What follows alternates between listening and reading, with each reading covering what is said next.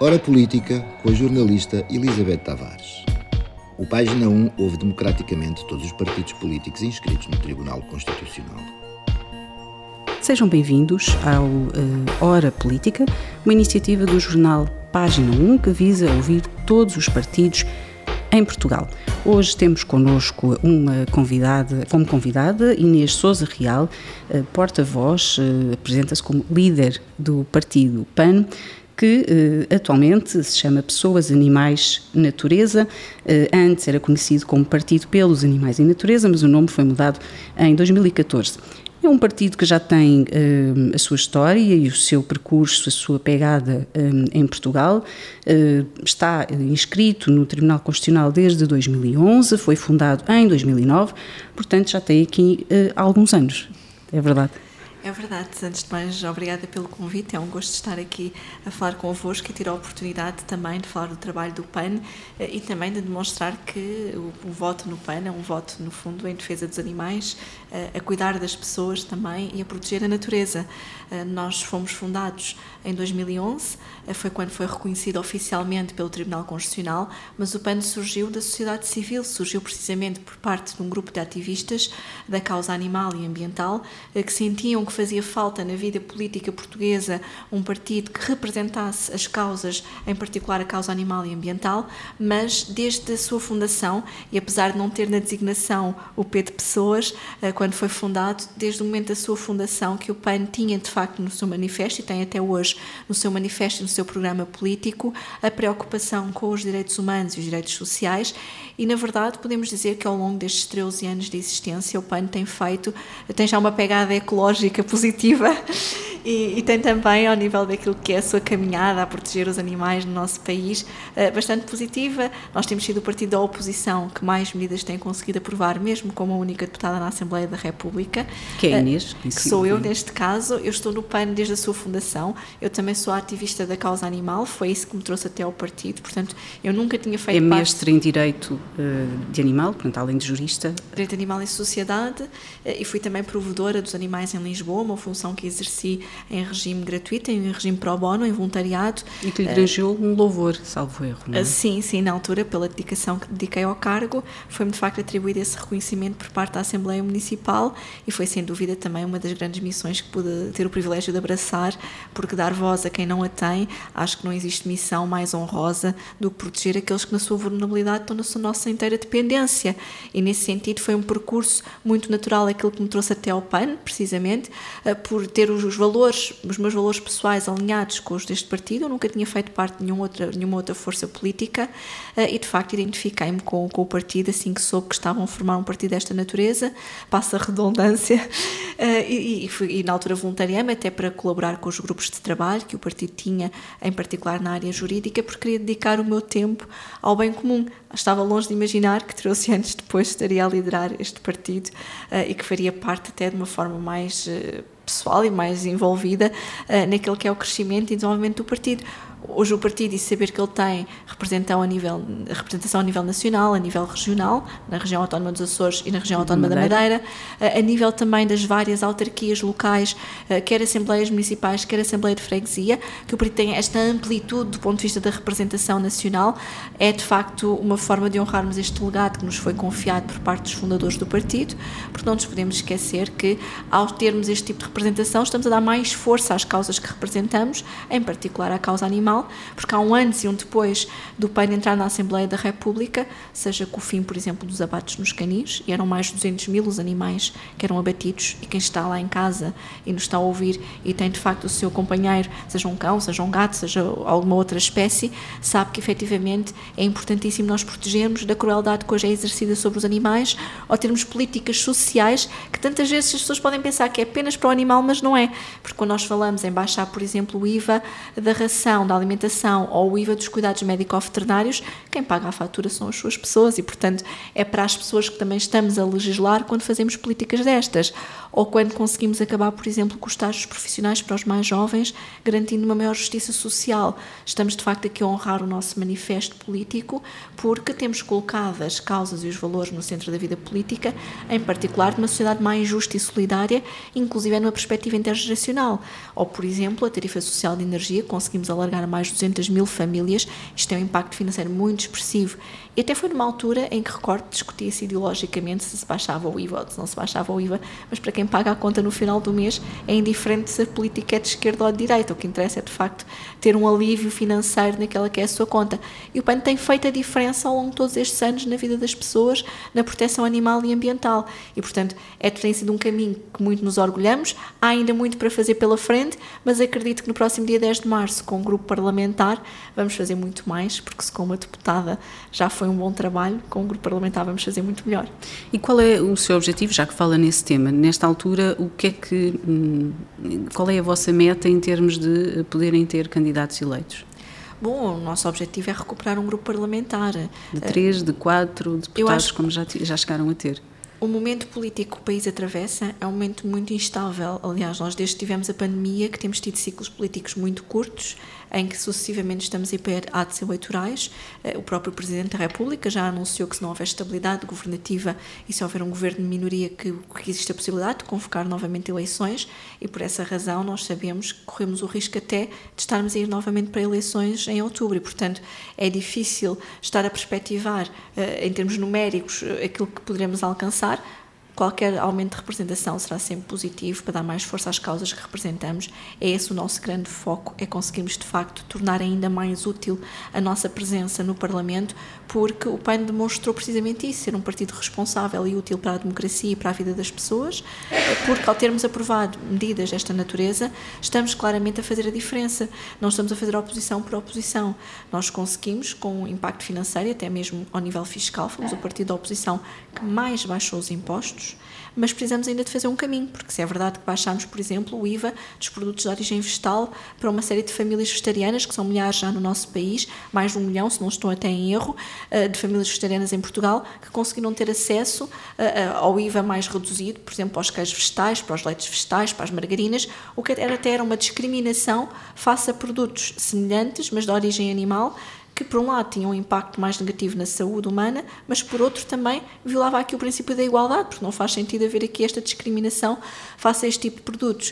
Uh, mesmo no caso do IVA zero, agora que foi aplicado aos donativos de, de, ração para as associações ou à aquisição de ração por parte de, de, das associações de proteção animal, foram passos muito positivos para aliviar também aquela que é a carga fiscal e a despesa, quer das famílias, quer das associações de proteção animal. E, portanto, há aqui um caminho que foi feito, mas nós sabemos que precisamos de ir mais longe neste contexto. E para isso precisam de ter uma maior uh, representação. Temos que ter um grupo parlamentar, efetivamente, para termos mais direitos, para termos mais capacidade de intervenção nas várias comissões uh, e para conseguirmos matematicamente valer mais para fazer esta diferença na vida das pessoas. Até porque sabemos que um dos nossos grandes objetivos para a próxima legislatura será uh, baixar a carga fiscal através da revisão dos escalões de IRS à taxa de inflação porque nós não podemos ser um país de mínimos olímpicos, em que continuamos sempre a trabalhar e olhar para o ordenado mínimo, mas não olhamos para o ordenado médio, em que não aliviamos a classe média do nosso país, em que não damos à família às famílias o retorno do sacrifício e do, do custo do seu trabalho. Uh, ou até mesmo para os mais jovens, o PAN propõe que, que haja aqui um aumento da isenção do IRS mais dois anos uh, e que nos dois últimos anos o IRS possa ser também reduzido uh, para os 15%, para garantirmos que os jovens têm uma maior capacidade de autonomia, independentemente de continuarem a viver ou não em casa dos seus pais. Porque nós não podemos dizer que queremos um país que consegue fixar os jovens uh, no seu território e não ter medidas, não para, ter medidas para os jovens. Ficar. Ou até mesmo para as empresas. Se nós queremos captar investimento, temos que baixar o IRC em Portugal, é, é, fundamental que isso aconteça.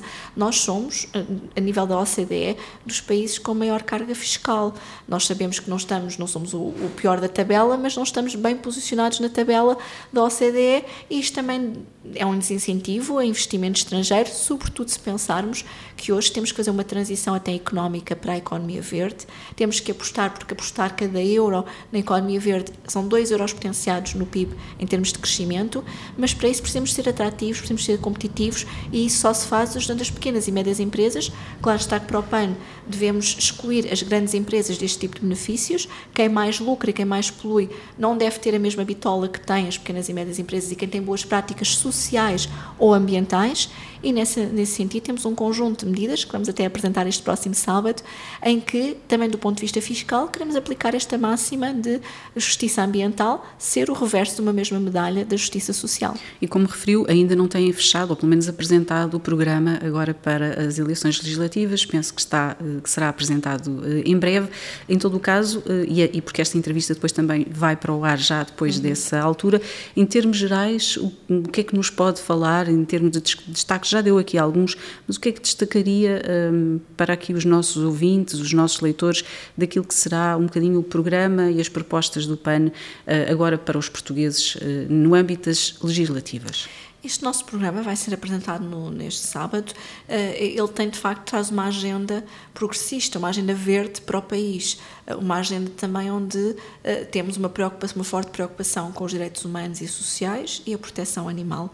Nós precisamos de garantir que são feitas reformas estruturais naquilo que diz respeito quer à transição ecológica para garantirmos que protegemos, por um lado, os valores naturais, por outro, que em termos de combate às alterações climáticas, que somos mais ambiciosos nas metas de proteção e descarbonização da economia, mas isso não pode ser feito à conta de destruir valores ambientais, como temos assistido até nestes casos que têm surgido, como foi o caso da Operação Influencer em Sines, em que mais de 2 mil milhões de euros estão em causa no processo que deitou abaixo João Galamba uh, e com uma falta de transparência que o PAN tem pugnado e pedido até pela própria suspensão deste projeto. Sabemos também que o mesmo vai destruir vários hectares de zona de sobreiro, uh, azinheiro e outras árvores protegidas, o que até é contrário à preservação dos valores naturais. Não nos podemos esquecer que a floresta é uma importante forma de captação do carbono.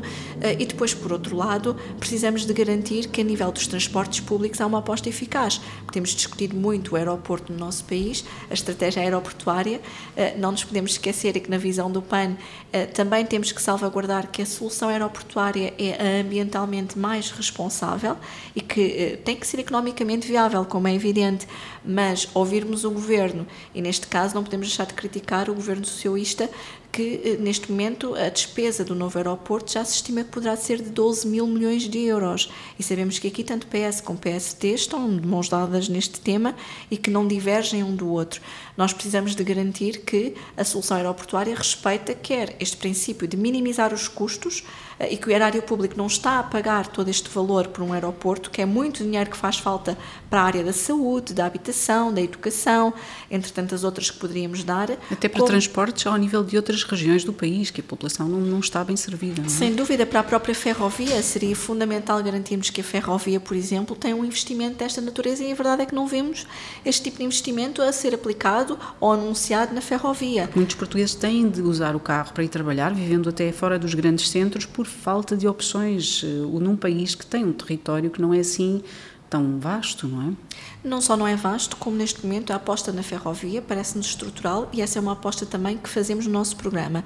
As pessoas os portugueses podem, sabem que podem contar com o PAN para garantir a progressividade da gratuitidade dos transportes públicos. Nós, nesta legislatura, conseguimos alargar os passes sub-23 aos jovens do ensino profissional e não apenas aos do ensino superior. Isto abrangeu mais de 200 mil jovens uh, com este programa, uh, mas queremos ir mais longe. E que são jovens que podem precisar, se calhar, eventualmente mais, não sei. Claro que sim, nós sabemos que muitos dos jovens, por força até do custo do aumento do alojamento estudantil ou até dos quartos, hoje em dia alugar um quarto numa cidade como Lisboa, Porto ou Coimbra custa mais de 300 a 400 euros e isto é absolutamente incomportável para as famílias. É por isso que no nosso programa nós defendemos que, para além da habitação para os mais jovens, seja repondo o crédito bonificado, seja alargando o porta 65 ou criando até linhas de apoio extraordinário ao crédito para as famílias, precisamos de garantir que há o acesso aos transportes públicos. Esta foi uma medida, mas queremos ir mais longe e queremos alargar a gratuidade dos passos a todos os jovens sem exceção,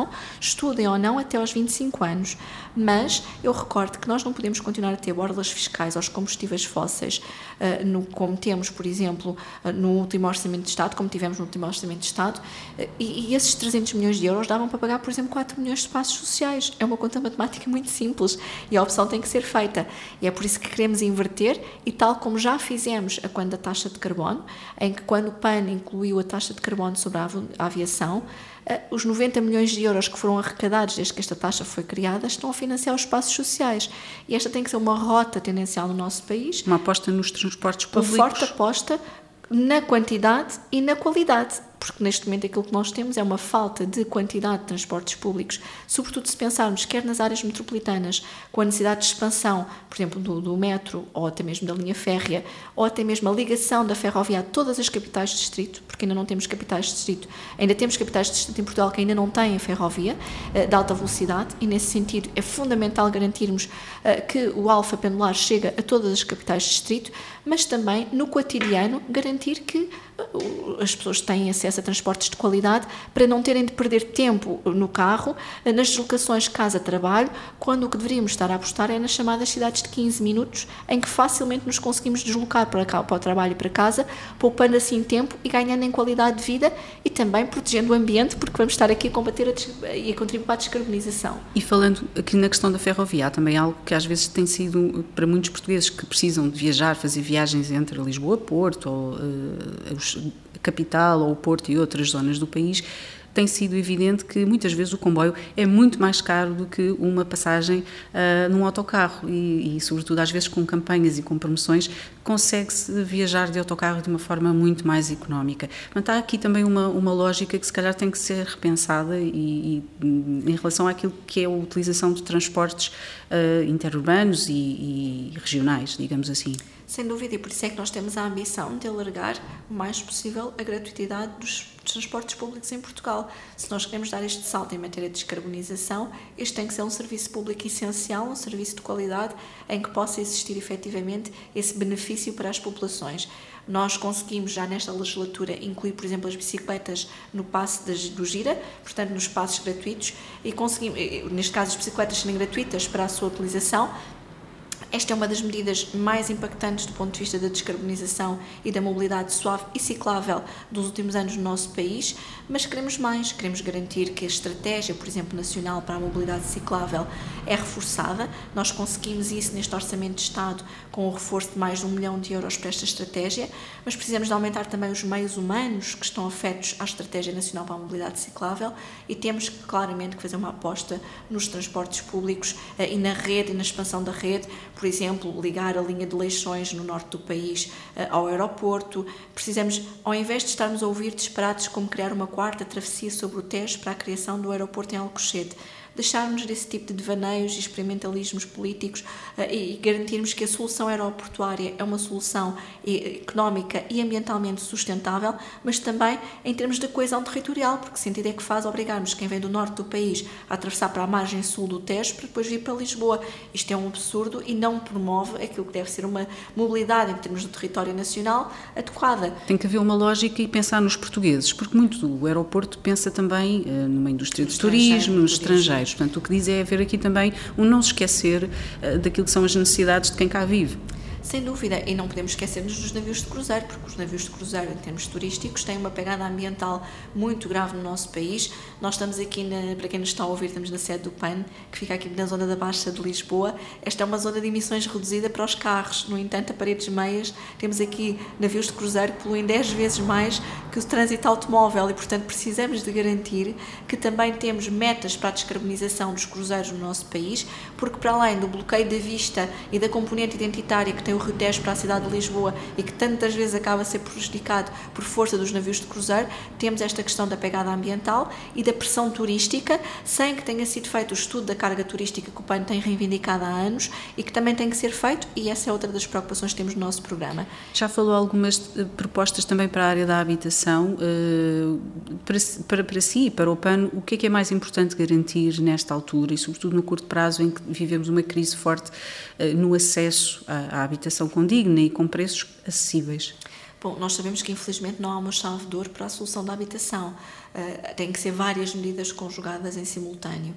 Há uma medida para o PAN que é absolutamente fundamental se queremos garantir que evitamos uma onda de despejos e se queremos garantir que as famílias são protegidas neste contexto em que tivemos, uh, sobretudo, a inflação e as taxas de juros do BCE a subirem, a dispararem, e o que levou a um aumento exponencial dos custos com a habitação sem que fosse acompanhado pelo aumento dos salários. Exatamente. E nesse sentido, o PAN o que propôs uh, e que volta a insistir para a próxima legislatura é que haja a suspensão da execução da penhora da casa de morada de família durante durante este ano para que efetivamente não tenhamos aqui crédito mal parado na banca por um lado e por outras famílias a verem-se abraços com ações de despejo uh, e, e, famílias que trabalham hoje em dia e que não conseguem pagar a sua casa e que mesmo com filhos são colocados na rua ou que são discriminadas, por exemplo, em função de terem animais de companhia, porque ainda não temos uma lei de não discriminação no acesso à habitação por quem tem animais de companhia. Portanto, é fundamental nós garantirmos que há esta suspensão da penhora da casa de morada de família. Ela é uma medida emergencial, ou seja, ela visa dar resposta a um contexto de emergência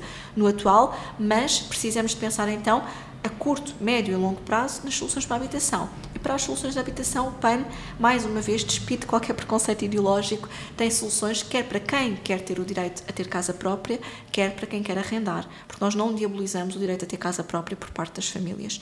As famílias precisam ter acesso a linhas de apoio extraordinário ao crédito para fazer face àquela que é a subida da inflação e sendo o Estado proprietário uh, e detentor uh, do, da maioria do capital social da Caixa de Depósitos, não nos faz sentido que o Banco Público, que é intervencionado pelo Estado, não tenha então linhas próprias de apoio uh, ao crédito e mais, que também não tenha algo que os nossos avós e pais beneficiaram, que foi o crédito bonificado, e que também deveríamos permitir aos jovens do nosso país este sonho com a casa própria em termos de habitação. Por outro lado, no arrendamento, queremos garantir que há o aumento do porta 65, mas também que, tal como fizemos já neste ano, em que aumentámos em 100 euros a dedução das rendas no âmbito do IRS, garantir também que existe esta continuidade do reforço daquilo que possa ser a dedução da renda eh, em sede de IRS e que o Estado coloca o património público ao serviço da população. Nós, no final desta legislatura, o PAN conseguiu também mais uma vitória relevante para as famílias, que foi garantir que o Estado faz um levantamento, isto foi aprovado na Assembleia da República, de todo o património imóvel de que é proprietário, qual o uso a que está afeto e o seu estado de conservação. Feito este levantamento, aquilo que queremos é que, de facto, o Estado o coloque ao serviço da população.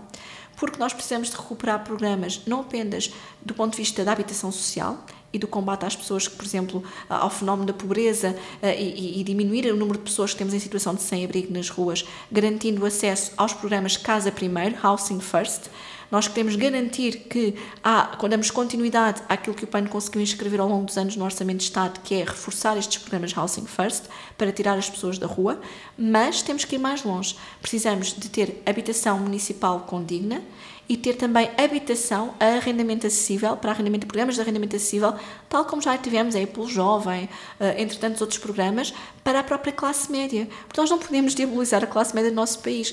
As famílias, e neste momento as pequenas e médias empresas, são o motor, são a força motriz de desenvolvimento do país. E se nós não tivermos respostas, quer ao nível da habitação acessível, quer ao nível também depois da carga fiscal para as famílias e empresas, não vamos conseguir dar a volta e garantir que Portugal é um país com desenvolvimento do ponto de vista sustentável, social, eh, fiscal e até ambientalmente. E há depois aquela eh, faixa da população também de pessoas que já tenham mais idade e muitas vezes depois ficam sujeitas, vulneráveis a uma pensão eh, que, obviamente, a rendimentos que acabam por descer quando deixam a vida, a sua vida ativa e às vezes com mais despesas, com medicação, com questões de saúde, etc. E que depois se vêem em situações de não ter também como arranjar casa, já não conseguem crédito e, portanto, em termos de aquilo que as autarquias poderão fazer uh, por essas pessoas uh, para cautelar que não ficam na rua, não é? nós aqui temos também uma outra dimensão, porque nós não nos podemos esquecer que sabemos que com a inversão até da pirâmide demográfica e com o envelhecimento da população, há o maior risco de pessoas que estão em vulnerabilidade social caírem na pobreza precisamente quando chegam à chamada terceira idade. E nesse sentido, nós precisamos de garantir que temos medidas de apoio para que as pessoas não tenham que escolher entre ir à farmácia ou comprar o que comer, entre pagar a casa ou de facto pagar outro tipo de despesas, nomeadamente de saúde. E nesse sentido, o PAN, uma das medidas que quer garantir é que o complemento solidário para idosos eh, está sempre acima do limiar da pobreza e, portanto, eh, que é equiparado ao, ao rendimento mínimo. E, portanto, temos que ter aqui medidas de resposta também para estas pessoas, porque muitas das vezes não são contempladas estas despesas para efeitos da atribuição do complemento solidário para idosos e precisamos de garantir que há um patamar mínimo de dignidade para a existência e que estas pessoas têm efetivamente, numa fase da vida em que mais precisam destes apoios, o acesso a, a, ao mínimo de existência que acaba por ser, no nosso entender, o ordenado mínimo. Tem que ser equiparado nesse sentido e não pode, ir, eh, não pode ter um valor inferior nesse sentido. Depois, por outro lado, temos que garantir que existem ferramentas de acesso e de proximidade, projetos como, por exemplo, o projeto Radar, para identificarmos situações de violência ou de abuso contra pessoas idosas, ou até mesmo no âmbito do combate à violência doméstica, que continua a ser um flagelo no nosso país, em que as mulheres, as crianças e as pessoas idosas são os mais vulneráveis. Nós temos que garantir, por exemplo, que uma iniciativa que foi rejeitada na Assembleia da República ganha vida na próxima legislatura.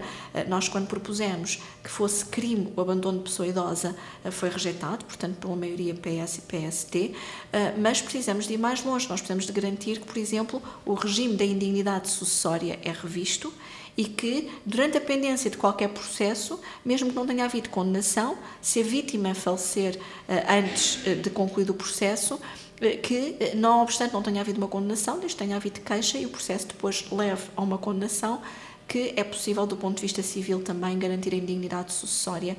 Isto aplica-se quer às vítimas de violência doméstica, quer para salvaguardar também animais de companhia que possam estar a cargo destas pessoas, porque não nos podemos esquecer que muitas vezes os animais são o único elo que existe do ponto de vista social com estas pessoas que estão mais vulneráveis e sós e que ou não saem dos contextos de abuso e de violência porque têm animais de companhia, ou então, eh, quando morrem, temos também o problema quer dos animais de companhia, quer dos chamados eh, órfãos eh, da violência doméstica, em que temos muitas vezes crianças e jovens que depois ficam sem pai e sem mãe no contexto de violência. E também para eles, no nosso programa, queremos garantir que exista pensão e o direito aqui é uma pensão ao longo da vida e não apenas quando atingem a maioridade, para que quando atingem a maioridade não estarem já numa posição de desvantagem social do ponto de vista da vulnerabilidade e da pobreza. E, portanto, nós temos que calcular que existem de facto respostas nestas múltiplas dimensões de combate à pobreza, se queremos garantir que temos uma população mais capaz e mais resiliente perante estas circunstâncias, como a que atravessamos de uma pandemia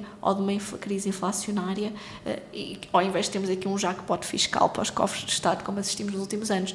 E claro está que no meio disto tudo não deixamos os animais para trás. É, o PAN quer garantir precisamente que na próxima legislatura inscrevemos a proteção animal na Constituição. Não queremos retrocessos como o que tivemos até aqui, em que vimos ameaçada a tutela penal no Tribunal por força de, de uma eventual decisão do Tribunal Constitucional. Sabemos que a maioria que se formou declarou a constitucionalidade dos crimes contra animais de companhia, mas não sabemos o dia amanhã. E, portanto, temos que levar. Querem salvaguardar queremos isso? Queremos salvaguardar, queremos inscrever na Constituição, mas queremos mais. Queremos, de facto, acabar com as douradas no nosso país. Não faz sentido que se permita torturar um animal numa arena e procurar elevar isso a espetáculo cultural. Queremos garantir que nenhum cêntimo de dinheiros públicos serve para financiar touradas. Nós temos mais de 19 milhões de euros ao ano que financiam esta atividade e isto só nos apoios municipais. Não estamos sequer a falar dos apoios da PAC uh, ou de outros apoios públicos que, que, financiam esta atividade. E quando sabemos que o setor da cultura passa por tantas dificuldades e que os verdadeiros artistas precisam de apoios, seja através do, do programa da Desartes, com o seu reforço, seja através do, do 1% efetivo para a cultura e não 1% que considera o património e, portanto, desvirtua aqui um pouco aquilo que são as contas depois em termos de apoios, precisamos de garantir que o dinheiro vai efetivamente para quem precisa e não para quem tortura animais por outro lado, acabar com barbaridades como matar raposas à paulada ou até mesmo chacinas, como a que agora estamos a assistir na Serra da Lousã, que é um, um episódio semelhante ao da Herdade da Torre Bela, em que ainda esta semana houve uma caçada em que uh, andaram a abater uh, veados e javalis uh, e que está previsto para o dia 29 mais uma caçada e que, portanto, vão acabar com todos os veados que existem naquela zona, que não têm sequer hipótese para a fuga. Por desporto. por desporto, neste caso, não é? Por, por, por lazer, à conta do sofrimento animal animal e de dizimar uma espécie que já teve em vias de extinção na, na Serra da Lousã e que teve que ser reintroduzida. É literalmente uma, uma herdade da Torre Bela 2 e, portanto, nós já vimos este filme, sabemos o que é que está por detrás deste tipo de atividades eh, e queremos, de facto, acabar e não permitir este tipo de barbaridades e de chacina no nosso país. Mas depois esbarram também com uma certa herança cultural sobretudo em algumas eh, zonas do país e algumas faixas da população, certamente. Eu acho que nestes casos em que estamos a falar de, de centenas de animais mortos e dizimados, para, para, neste caso para desporto, inclusive é turístico, por parte destas herdades e destas zonas associativas de caça, eu acho que a própria população não compreende e indigna-se perante isso. Aliás, temos até associações de caça a não compreenderem este tipo de fenómenos e, portanto, nós não podemos tolerar por turismo ou por lazer ou por oportunismo económico de quem explora estes espaços espaços se mata e dizime centenas de animais, como aquilo que se pretende fazer agora na Serra da Lousã. Ainda para mais com o veado, que é uma espécie icónica também no nosso país. Eh, por exemplo, o veado é um símbolo do Parque Nacional Peneda Areias. Nós não nos podemos esquecer que são animais que, tendo estado em vias de extinção, temos o dever de acarinhar e proteger, até para haver aqui um equilíbrio da biodiversidade. Eh, e o mesmo com o lobo ibérico, foi pela mão do PAN que se reforçou ainda esta legislatura o Estatuto de Proteção do Lobo Ibérico e criámos um programa extraordinário de compensação para os produtores, para que precisamente se possa antecipar os danos que são feitos pelo lobo ibérico e assim garantir uma maior harmonia na convivência entre o lobo e o homem e o ser humano. E, portanto, há de facto aqui uma estratégia para a proteção da biodiversidade que não passa de todo por matarmos por desporto, à paulada, de forma absolutamente cruel, nem raposas, nem dizimar veados, ou menos ainda estarmos aqui a matar tudo o que mexe. E, portanto, há de facto aqui uma política que tem que ser consentânea com um dos objetivos até da Agenda 2030 para o Desenvolvimento Sustentável, que é proteger a biodiversidade. E, aliás, está a referir este caso que é em Portugal e é por uma questão de, de lazer ou de desporto, depende depois de, de quem vê, mas eh, mesmo agora a nível europeu, o Tribunal Europeu dos Direitos Humanos manteve eh, a proibição do abate ritualístico eh, de animais que, que, obviamente, a, a comunidade, nomeadamente a judaica, pretendia uh, desafiar essa proibição, um, recorrer dessa proibição, mas foi mantido, isto no Tribunal Europeu dos Direitos Humanos. Portanto, esta é uma vitória também para os defensores dos direitos dos animais. Sem dúvida, acima de tudo, é uma, uma vitória para os próprios animais, porque nós não nos podemos esquecer que são métodos cruéis de abate por mais que possa existir um caráter religioso. Não há compaixão naquelas mortes, não é? A questão é que, por mais que possa existir aqui um cunho religioso no abate kosher e halal, não nos podemos esquecer que o facto dos animais não serem desensibilizados implica um elevado sofrimento porque eles são sangrados vivos e por maior respeito que possamos ter do ponto de vista da tolerância interreligiosa, nada justifica que em pleno século XXI, com o conhecimento que temos hoje sobre a ciência animal, sobre a capacidade de sofrer dos animais, se continua por permitir esse tipo de debate eh, por um puro preconceito, neste caso religioso, ou por uma pura crença religiosa, que com todo o respeito que nos merecem, eh, não faz sequer jus àquilo que está ali em causa do ponto de vista, eh, até da, do ponto de vista religioso, em relação ao abate. Depois, por outro lado, nós não nos podemos esquecer que temos ainda um outro problema muito grave no nosso país, que é o transporte de animais vivos. Ou seja, para além do fim do abate kosher e halal, era fundamental garantirmos o fim do transporte de animais vivos para países terceiros, Portugal teve recentemente, há coisa de uma semana e meia, um navio parado com milhares de animais dentro do, do, do navio. E, portanto, que ficam a morrer à fome, à sede, a correr o risco de chegar com lesões, patas partidas, cornos partidos. Estamos a falar, em regra, de ovelhas e bovinos, são, são sobretudo estas duas espécies que são exportadas para, para, para fins de, de comercialização. E temos que, de uma vez por todas, apostar na transição para um modelo económico de transporte dos animais não vivos, eh, porque não faz sentido assentarmos a nossa economia e o desenvolvimento económico no sofrimento animal. Isso não é digno do século XXI. E nós, ninguém está a dizer que, de facto, não queremos ter aqui nenhum cunho proibicionista, mas é uma questão de compaixão e respeito pelos animais.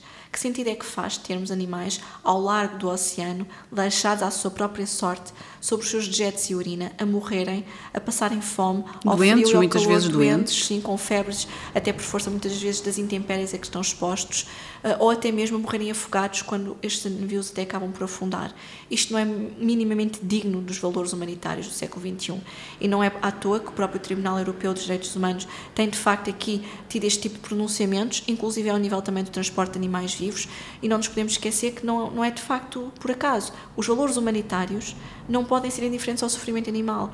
E quando o PAN defende esta sociedade mais justa e solidária também para com os animais, é esta a sociedade que nós procuramos ajudar a construir através da nossa ação política, nós não estamos a negar ou a rebaixar os direitos do, do ser humano. Pelo contrário, estamos a elevar a nossa condição de empatia para com estes membros que no caso dos animais de companhia são membros da nossa família, no caso das outras espécies, fazem com que estejamos menos sós neste planeta que é mais vivo e mais plural e mais diverso e é tão bom, no fundo, podemos usufruir de um planeta vivo eh, e, portanto, é uma sociedade mais empática e mais justa e não o contrário. Apesar dos avanços, e já que estamos aqui nesta parte e referi a questão mais a comunitária, eh, só fazer aqui aproveitar para eh, falar que em todo o caso também tem havido alguns recuos e olhando aqui para a área agora do ambiente, um, daquilo que é a defesa do ambiente. Uh, na Europa, não só foi aprovado a manutenção, o prolongamento por mais uma década do uso do glifosato, que é algo, um pesticida perigosíssimo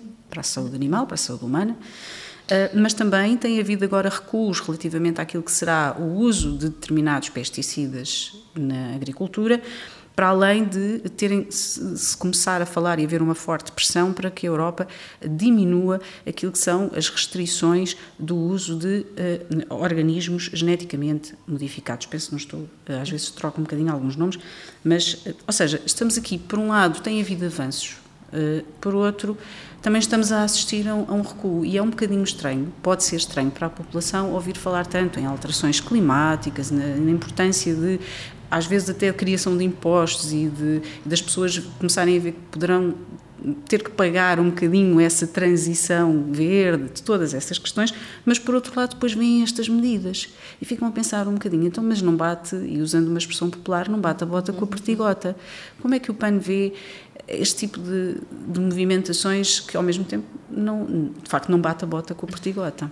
Nós temos que olhar para a saúde humana, para a saúde do planeta e para a saúde animal como uma só saúde. Esse conceito One Health, uma só saúde, é um conceito já reconhecido pela Organização Mundial de Saúde e temos que perceber que a água que bebemos, o sol que utilizamos para produzir a nossa fruta, os nossos legumes, eh, entre tantos outros alimentos, é absolutamente fundamental para eh, termos uma qualidade de vida e uma saúde. E, temos saúde, eh, e isso não é compaginável com a utilização de pesticidas e de químicos.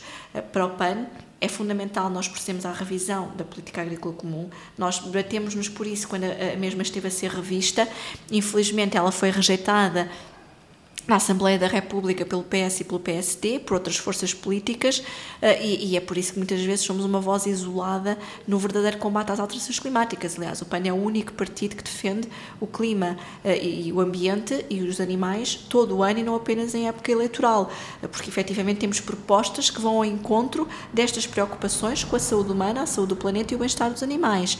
E precisamos de garantir que há de facto um investimento da PAC em boas práticas no cultivo de leguminosas, até para termos aqui uma soberania alimentar, na ajuda aos produtores e agricultores na gestão da água adequada, para termos uma gestão mais eficiente, de maior precisão e evitarmos perdas de água na agricultura. Mas quanto é ao nível europeu, na parte política, todos estes recuos e estas cedências hum, nestas áreas, ou seja, os sinais que se dão são contraditórios, mas nós não nos podemos esquecer de uma questão. Nós vamos ter eleições para o Parlamento Europeu já, já, em, já, junho. já em junho.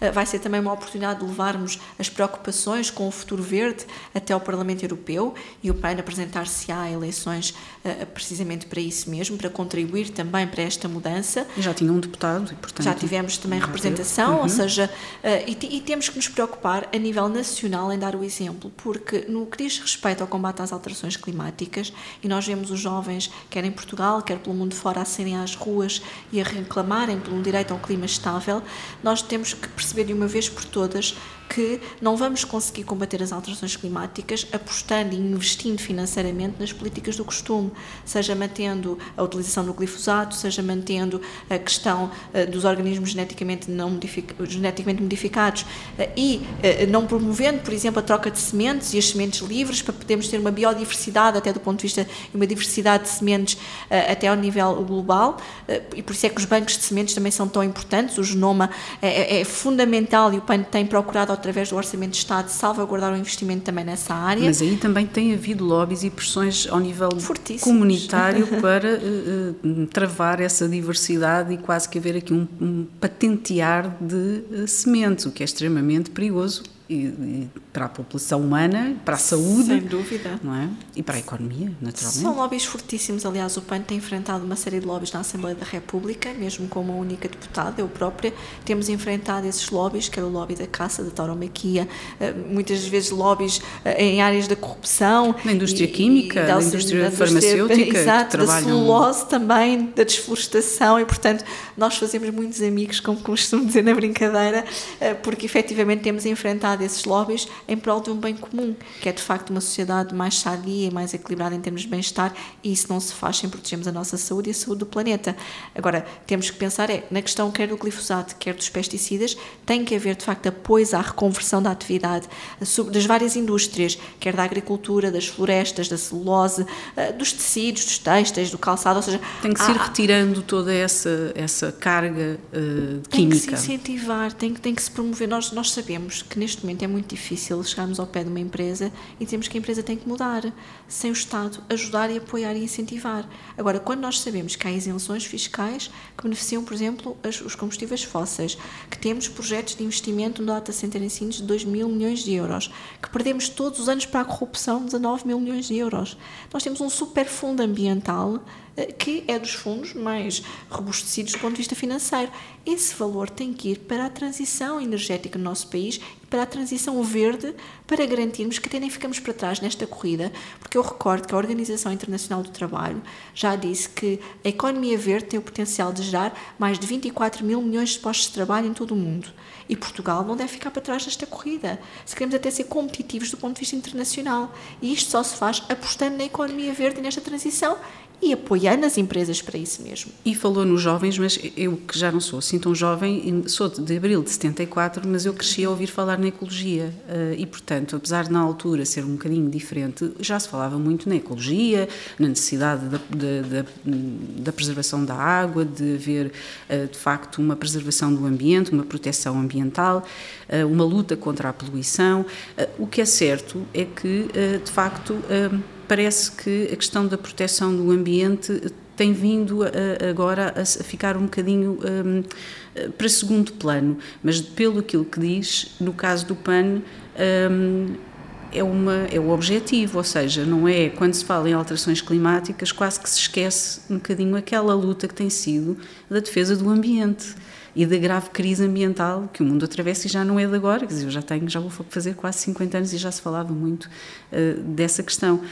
Um, entendo que está a esquecer um bocadinho a questão da luta contra a poluição e da, da, da questão de algumas indústrias que, que se mantêm problema é que estamos a ter aqui algumas ações que são de verdadeiro greenwashing, ou seja, nós não nos podemos esquecer que uh, defender o ambiente não pode ser meramente propagandístico.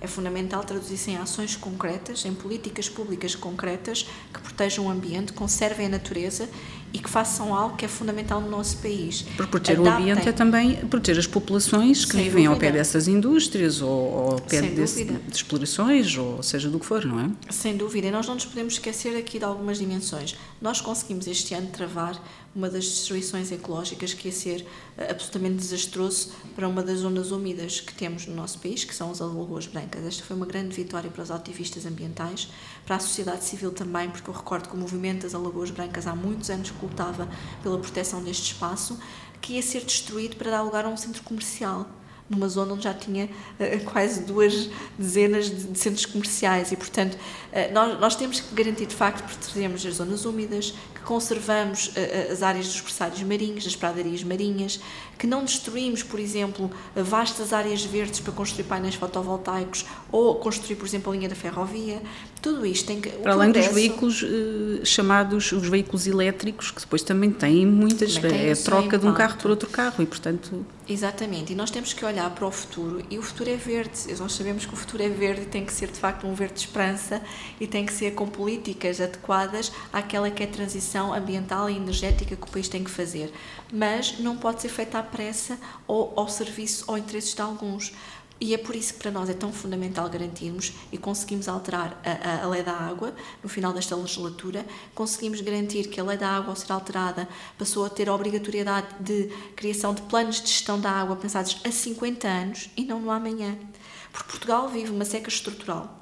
Nós temos um problema gravíssimo no Algarve. Que era algo que já era, mais uma já vez, já, tempo, já eu era pequena e se falava na desertificação do país, na questão da seca, na questão de haver, às vezes, estamos aqui ainda a falar disto e, e pelo caminho, nesses últimos 50 anos, eh, quantos, quantos eh, complexos com eh, golfe não surgiram? Ou quanto a cultura intensiva de determinadas espécies ou culturas, que já neste se caso. do espaço, portanto, até já se vê do ponto de vista aéreo, e não nos podemos esquecer que existe aqui uma questão absolutamente estrutural na questão da água, seja pela poluição dos rios, que é um fenómeno que temos que combater, seja uh, pela contaminação dos solos, uh, seja também, no caso do aeroporto, Alcochete vai ser construído numa das zonas uh, de água doce, uma das maiores bacias hidrográficas de água doce da Península Ibérica. Isto vai pôr em causa toda a área metropolitana de Lisboa. E, portanto, nós temos que ter uma política até do ordenamento do território consentânea com as alterações climáticas. Racional. Racional e consentânea com o combate às alterações climáticas e com a proteção dos valores naturais.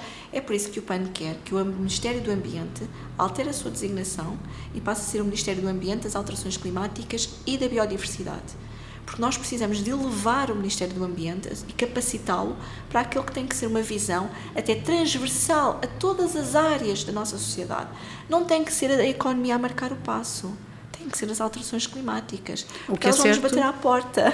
O que é certo é que sabemos que depois há sempre, até ao nível dos reguladores, e tem havido vários casos em que fica evidente que há ou pode haver influências, seja económicas, seja políticas, em determinados projetos, eh, para que projetos avancem. E mencionou vários em que houve destruição de, de habitats ou de, ou, ou de facto até abate. das entidades que deveriam dar parecer negativo. Pronto, portanto ainda há aqui uma componente política, mais uma vez, que não bate a bota com a perdigota quando nós ouvimos todos os dias, é, um, é uma, é quase um, uma, lenga-lenga de combate às alterações climáticas, do carbono, disto e daquilo, quando depois nós vemos também as outras notícias. Mas falou aqui numa questão na saúde e também para avançarmos, já, já não temos assim tanto tempo, temos 15 minutos, o tempo voa, um, mas falando aqui, falou na questão da saúde e, e de facto esta questão de que uh, tudo, é, tudo é o ambiente, somos nós, portanto o ambiente não é só a natureza, os passarinhos, as borboletas, é? Nós estamos inseridos também, também, se não estiver bem à nossa volta, também nós vamos estar doentes. O mesmo também economia, tudo é economia e, e como gerir e como uh, unir isto tudo. Mas falou na questão do One Health uh, e que é algo que é reconhecido pela Organização Mundial de Saúde, que aliás está a fazer e tem, tem vindo a negociar, os países têm vindo a negociar, em paralelo, duas questões que vão ser determinantes também para o futuro dos portugueses e dos europeus, que é os, as alterações, as emendas ao, eh, ao Regulamento Sanitário Internacional, se não me enganava, e também a criação daquilo que é, em resumo, o Tratado Pandémico. Tem um nome muito comprido, mas que é um Tratado Pandémico. E que alguns países começaram a ficar de pé atrás por algumas questões, nomeadamente no que toca à influência que uma organização como a OMS, que é fundamental naquilo que a população precisa em gestão de crises, mas por outro lado também tem sido fortemente influenciada, nomeadamente por lobbies, por via do financiamento que tem de privados, para além de questões políticas, que nós sabemos que há sempre política internacional. Mas estas alterações, como dizia, há países que estão a ficar de pé atrás, nomeadamente na questão que vai haver de um, olhar para a questão dos animais, porque tudo será saúde e a Organização Mundial de Saúde poderá ficar ali com poderes reforçados que de facto eh, deixam alguns países com dúvidas. Relativamente a esta questão, eh, qual é a posição do PAN, se de facto deve haver uma atenção, até porque, por exemplo, há um olhar diferente para a questão dos direitos humanos, que é uma das preocupações do PAN. Os direitos humanos aqui nas alterações são preocupantes, há ali frases em que desaparecem noutros são redefinidos, a forma como depois pode a organização ou não uh, ordenar um país a fazer abate de animais, etc, etc. Há uma, há uma série de preocupações relativamente ao bem-estar animal e aos direitos humanos. O PAN tem acompanhado este tema ou não?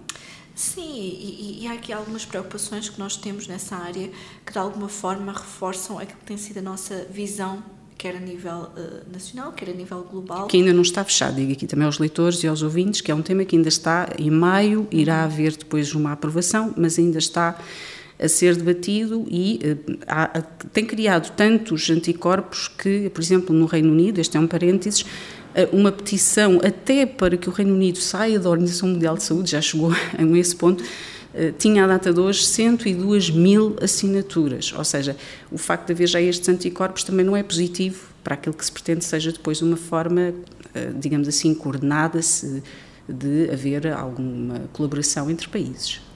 Nós precisamos ter, a nível de cooperação internacional, eh, entidades fortes entidades mas fortes de forma independente e, e forma isenta no caso da Organização Mundial de Saúde, e eu recordo até quando foi da pandemia, nós não aprendemos a verdadeira lição quando da pandemia da Covid-19. Quando nos alertaram os vários especialistas, e recordo que não foi pela primeira vez, já tinha sido há vários anos feito o alerta, de que os mercados de consumo de animais vivos poderiam levar a surtos epidemiológicos como o que atravessámos da Covid-19, e nós não aprendemos nada com isso. Nós passamos reiteradamente a fronteira do ponto de vista quer do bem-estar animal, quer da saúde animal, quer da saúde humana, estamos sempre a quebrar essas fronteiras do equilíbrio e daquilo que devia de ser, uh, não só uh, do ponto de vista da saúde humana, razoável, uh, porque, de facto, o surto da Covid-19, que se estima que terá tido origem no mercado em um ano, e, portanto, há de facto no mercado de animais vivos, demonstra que devíamos ter aprendido essa lição e abolido também este tipo de mercados que, para além de terem práticas absolutamente cruéis na forma como os animais são detidos, são abatidos e até alguns deles cozinhados vivos, põe em causa princípios basilares do bem-estar animal, mas também da saúde humana. E até com uma, uma, uma, dimensão global. E portanto económica, como é óbvio. Em todo o caso aqui há, não há, não está fechado e aliás há muitas provas que têm vindo nos, nos últimos meses até de acessos eh, de acesso a documentos oficiais eh, que foram divulgados e têm sido todos, todas as semanas penso que surgem novos documentos que apontam para um problema que terá sido a questão também de uma eventual fuga de um laboratório. Aliás, eh, ao longo das, de, termos científicos, eh, várias crises e várias situações eh, de epidemia ou potencial, que poderia ser fugas de, de alguns vírus de laboratório, vieram, resultaram de acidente. E, e foi uma, uma, coisa que eu também não referi na pergunta, mas é também um, um dos temas que alguns países não querem uh, uh, que esteja nestas alterações que estão a ser produzidas, é o facto de verem que neste documento, nestas alterações que estão a ser feitas, pode haver um incentivo à pesquisa, uma pesquisa perigosíssima, que é aquela que foi financiada no laboratório do ano pelos Estados Unidos que se chama Gain of Function, que basicamente permite transformar um vírus, transformá-lo em algo perigoso para os humanos.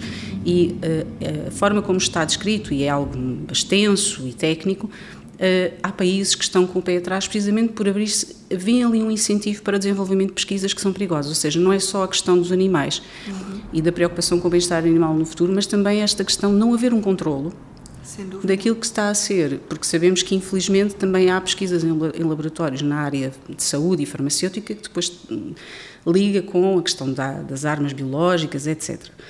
Um, mas eh, entendo que Portugal está a acompanhar esta matéria como deveria, eu acho que a instabilidade política que estamos a viver não nos permite acompanhar da forma que deveríamos, seja porque não estamos a conseguir fazer um escrutínio ao governo, porque eu recordo que com a, a dissolução da Assembleia da República não há os debates quinzenais com o Primeiro-Ministro e, nesse sentido, não estamos a poder fazer esse escrutínio. Aliás, há uma petição que, que foi discutida numa comissão uh, aqui no Parlamento, uma petição para que haja um referendo sobre a adesão de Portugal a este, uhum. a este tratado e, e, que ainda aguarda uh, para que possa ir a plenário. Já só irá na próxima legislatura, ou seja, já depois de maio. Exato, a Comissão Permanente já não tem poderes para isso e, portanto, nós estamos aqui a falar de quando a mesma vier à Assembleia da República, provavelmente já estaremos a correr contra o prejuízo, porque nem sequer se discutiu, por exemplo, ao nível dos debates, qual a posição dos partidos em relação a esta matéria, que é uma matéria da maior relevância em termos da saúde humana e da saúde global. Nós temos que perceber de uma vez por todas onde é que traçamos o limite, onde é que fica o limite. E isto não é ser proibicionista. Nós temos é que ser utilizar mais o princípio da precaução. E nós falamos muitas vezes no princípio da precaução em ambiente, mas temos que falar mais no princípio da precaução na saúde, no bem-estar animal. Se temos dúvidas se vai ou não ter um impacto negativo na saúde humana ou no bem-estar animal, não se aplica. E isso vê-se que o facto de, em outros países, nomeadamente no Reino Unido uh, e nos Estados Unidos, está a haver investigação no sentido de inquérito para se aprender as lições do que é que correu mal e foi mal feito uh, durante a pandemia. Em Portugal é como se desapareceu, não se fala mais no assunto, apesar de Portugal, ao contrário de países como a Suécia, que não seguiram as regras da OMS, Portugal registra dos maiores níveis de excesso de mortalidade. Há portugueses a morrer e não há investigação. As bases de dados estão fechadas, foram fechadas. Aliás, o Página 1 tem uh, uh, ações em tribunal para exigir o acesso a essas bases de dados que têm dados anonimizados. Estamos a falar, não Uma é salvaguarda, salvaguarda a, a, o anonimato dos pacientes, mas nós precisamos, os portugueses têm ou não o direito de saber uhum. do que é que está a morrer a população. Claro. São, que é em excesso, não estamos a falar de mortalidade que está a nível do padrão habitual. Uhum claro, acaba não, por não isso, saber. Não, e para isso é fundamental nós conseguirmos, por um lado. Parece que foi tudo, correu tudo bem. A, a, verdade é que nós, nós não temos, de facto, aqui este princípio da prevenção nas políticas públicas como deveríamos ter. Seja ao nível da saúde, com o acesso à informação, como é evidente, eh, seja ao nível daquilo que pode ser avaliações de processos que decorreram e que infelizmente sabemos que vamos ter que com, lidar com fenómenos climáticos extremos com cada vez mais frequência, com pandemias com cada vez mais frequência e a única forma que vamos ter de estar preparados para estes fenómenos é prevenindo. E por isso é que o PAN tem batido nesta tecla, até a exaustão, que temos que prevenir na área da saúde. Mas salvaguardando a democracia da... ou não? Salvaguardando sempre a democracia. Não, não têm que ser antagónicos, são princípios, não têm que ser antagónicos. Durante a pandemia houve alguns momentos em que, de facto, há relatórios que apontam para isso, um recuo enorme no nível de democracia, um recuo ao nível dos direitos humanos, dos direitos civis, e há mesmo teses de quem tem escrito artigos que diz que se calhar algumas políticas não são bem compatíveis com a democracia, porque depois há ali os direitos humanos e os direitos civis. Nós, no caso da pandemia, eu acho que foi, foi de facto um momento excepcional da nossa democracia. E eu posso dizer que foi o meu primeiro mandato enquanto deputada na Assembleia da República e eu nunca pensei no dia em que fui eleita que algum dia viveria eh, uma situação como a que atravessámos durante a pandemia, eh, porque nós não sabíamos bem com o que é que estávamos a lidar da Covid-19 tínhamos de facto a informação que nos chegava era de, uma potencial, de um potencial de mortalidade, sobretudo para as pessoas mais vulneráveis, como aos doentes crónicos ou, ou, os que têm múltiplas ou comorbilidades, ou seja, que têm várias doenças. Sim, era um modelo matemático. Para a população mais idosa. estava errado, sim. E, portanto, eh, eh, mas para quem tem que tomar decisão, e no caso, eu, acho que foi positivo termos as reuniões no Infarmed. Concordo, só não se concordo com a informação veiculada, não é isso que está aqui em causa. Claro, sim. Mas para quem teve que tomar decisão e declarar o estado de emergência, quando não sabíamos com o que é que estávamos a lidar e qual é que seria o impacto na saúde e na vida da população, é evidente que faríamos tudo novamente e declarávamos novamente o estado de emergência. Mas hoje sabemos e hoje não estamos a ter as lições também por via da instabilidade que falou da questão política. Claro, é? hoje temos a obrigação de estudar e de prevenir. Porque, por exemplo, e daí a importância de acabarmos com os mercados de pelo, por exemplo, a produção de visões, os mercados de animais vivos, a compra e venda de animais nas feiras e mercados. Nós temos essa obrigação para garantir que protegemos a população, de olharmos para a alimentação e acabarmos, lá está, com a questão uh, do, do, dos pesticidas na alimentação, com a contaminação nas águas, de acabarmos também com os fontes de poluição que temos e a toxicidade. Nós temos populações hoje que vivem em paredes de meias. Se olharmos, por exemplo, para a zona do olival intensivo, nós temos fábricas, por exemplo, que tratam depois estes resíduos do olival intensivo e que estão a prejudicar a saúde das populações. E ninguém fala neste assunto. Portanto, nessas, nessas populações, se se aplicar, por exemplo, uma regra de, dos 15 minutos, elas não estão muito bem servidas, não é? Portanto, há que repensar muito isso. Temos, olhar... Nós temos que repensar o modelo de sociedade onde vivemos e temos que falar em economia, como é evidente, economia verde, para desenvolvermos a economia, mas também temos que falar em economia de felicidade e bem-estar. Este tem que ser um primário. Nós não pagamos impostos para viver uma vida inteira de sacrifício. As pessoas pagam os seus impostos para terem qualidade de vida, para poderem pagar as contas do supermercado, para poderem viajar, para poderem ter lazer, para poderem estar com os filhos, para poderem estar com os animais de companhia não pagam para chegar, por exemplo, a um fim de vida e não ter um fim de vida digno. E o que estamos a ver é o oposto. Vemos nos últimos anos um disparar dos lucros das multinacionais e das maiores empresas cotadas em Portugal e da banca.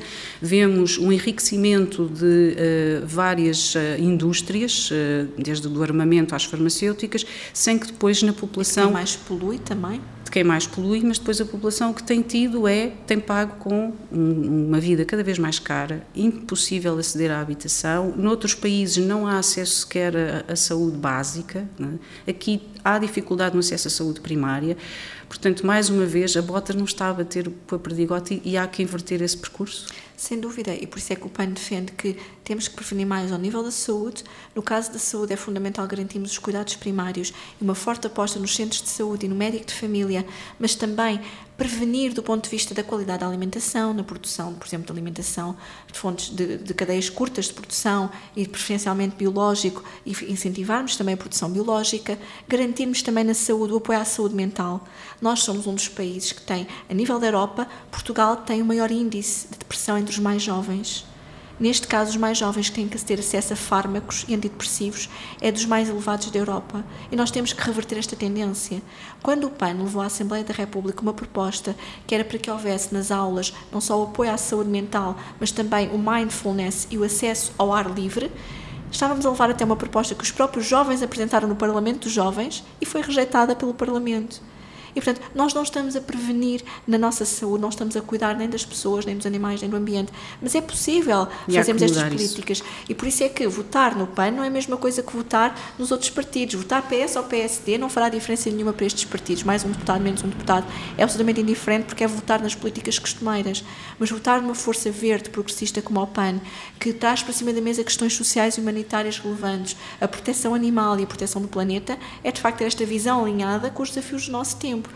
E depois, e, ao par da, da, parte fiscal, que não posso deixar de referir, as pessoas têm que ter, por exemplo, no acesso, mesmo ainda na questão da saúde, tratar a saúde animal como se fosse um bem de luxo e não termos hospitais veterinários públicos ou continuarmos a ter o IVA a 23% é imoral. É dizer às pessoas que têm um animal de companhia, são mais de metade é um dos lares portugueses, que é a mesma coisa ter um bem de luxo. Isto não faz sentido. E, portanto, nós temos que mudar estas políticas e o paradigma em que vivemos. E no caso do PAN, e falámos aqui bastante, já temos aqui já só dois minutos uhum. e eh, para dar aqui também um tempo, porque fiz algumas perguntas bastante longas, um, relativamente ao PAN, depois também tem as europeias, tem uh, também um, a vida para além das legislativas uh, e no seu caso também da Inês Souza Real uh, vai continuar e tem dado garantias que vai continuar a liderar o PAN, não falámos aqui, penso que é conhecido também algumas das polémicas que têm havido e, e, saídas de dirigentes, também a recente desfiliação até de um dos fundadores, eh, o antigo porta-voz do partido. A estabilidade no PAN está garantida e a Inês será, continuar a ser por algum tempo e por um longo tempo a, a porta-voz e o rosto do PAN? Bom, a estabilidade do PAN está garantida. Eu recordo que, tal como em qualquer coletivo onde há democracia, estas decisões fazem parte. Aliás, nós já vimos noutros partidos pessoas a saírem de um partido e até criticarem outras forças políticas e depois aderirem a essas mesmas forças políticas. Eh, e, portanto, e faço só aqui uma correção, porque o antigo porta-voz não foi fundador do partido, ele não estava no partido desde a sua fundação.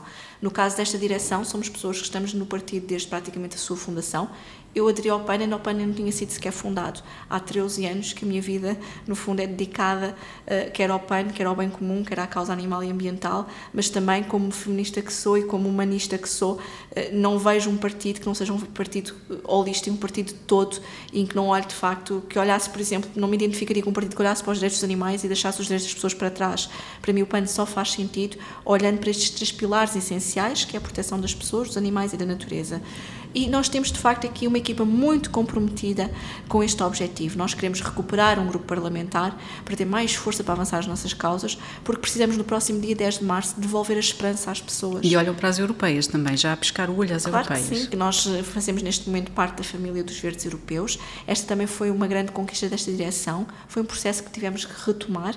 Conseguimos, de facto, aderir. Estamos a trabalhar já em conjunto com a nossa família europeia para não só termos toda a informação do ponto de vista da política pública, pública europeia, mas também queremos recuperar o lugar na Europa, porque sabemos que hoje temos que pensar, quer local, quer global, se queremos ultrapassar o desafio das nossas vidas, que é o combate às alterações climáticas e também robustecer o pilar social europeu, ao invés de estarmos sistematicamente a incentivar o financiamento ao armamento, à guerra, o mundo precisa urgentemente de paz e as pessoas precisam urgentemente de esperança e para isso sabem que podem contar connosco para protegermos as pessoas, para cuidarmos dos animais e proteger também a natureza.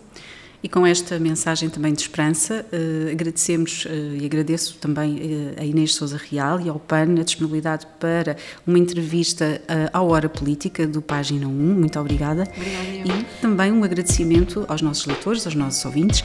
Até breve.